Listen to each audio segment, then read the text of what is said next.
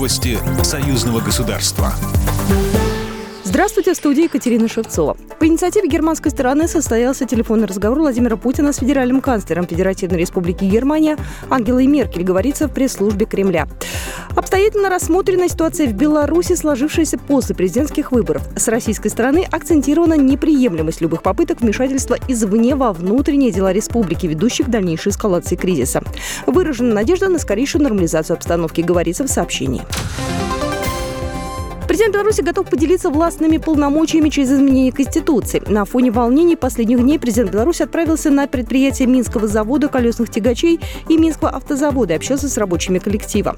Лукашенко уверен, нельзя допустить остановки экономики страны. Он призвал перераспределять властные полномочия при помощи конституционного процесса, а не через уличные акции. Конституция когда, новая нужна. Когда это будет? Слушайте, два варианта мне предложили, я их отверг, потому что они мало отличаются от этой. Идет работа на третьем варианте. Приходите, садитесь и работаем над Конституцией. Выносим на референдум, принимаем Конституцию, и я вам свои полномочия по Конституции передам, но не под давлением не и не через улицу. Президент Беларуси Александр Лукашенко призывает в нынешней ситуации принимать взвешенные решения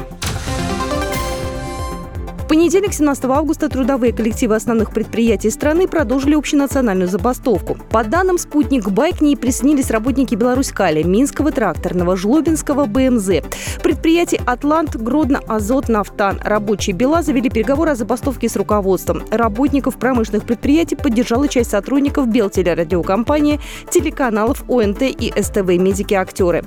К забастовке намерены присоединиться белорусские ученые. По сообщениям в соцсетях на акцию солидарности вышли работники сотрудники национального аэропорта Минск. Они выступают против насилия в отношении участников акций протеста. Себастойщие требуют отставки действующего президента, проведения новых выборов с участием международных наблюдателей, освобождения политзаключенных и задержанных на акциях протеста. На шестые армейские международные игры «Арми-2020» в Узбекистан прибыли команды военнослужащих из России и Беларуси. На встречу был организован торжественный митинг, после которого провели церемонию поднятия российского и белорусского флагов. В этом году Узбекистан принимает два вида соревнований «Арми-2020» – дорожный патруль и военно-медицинская эстафета. Кроме команд из России и Беларуси в конкурсе «Дорожный патруль Арми-2020» примет участие команда из Узбекистана. Программа произведена по заказу телерадиовещательной организации Союзного государства. По вопросу размещения рекламы на телеканале «Белрос» звоните по телефону в России 495 637 65 22. В Беларуси плюс 375 44 759 37 76. Новости Союзного государства.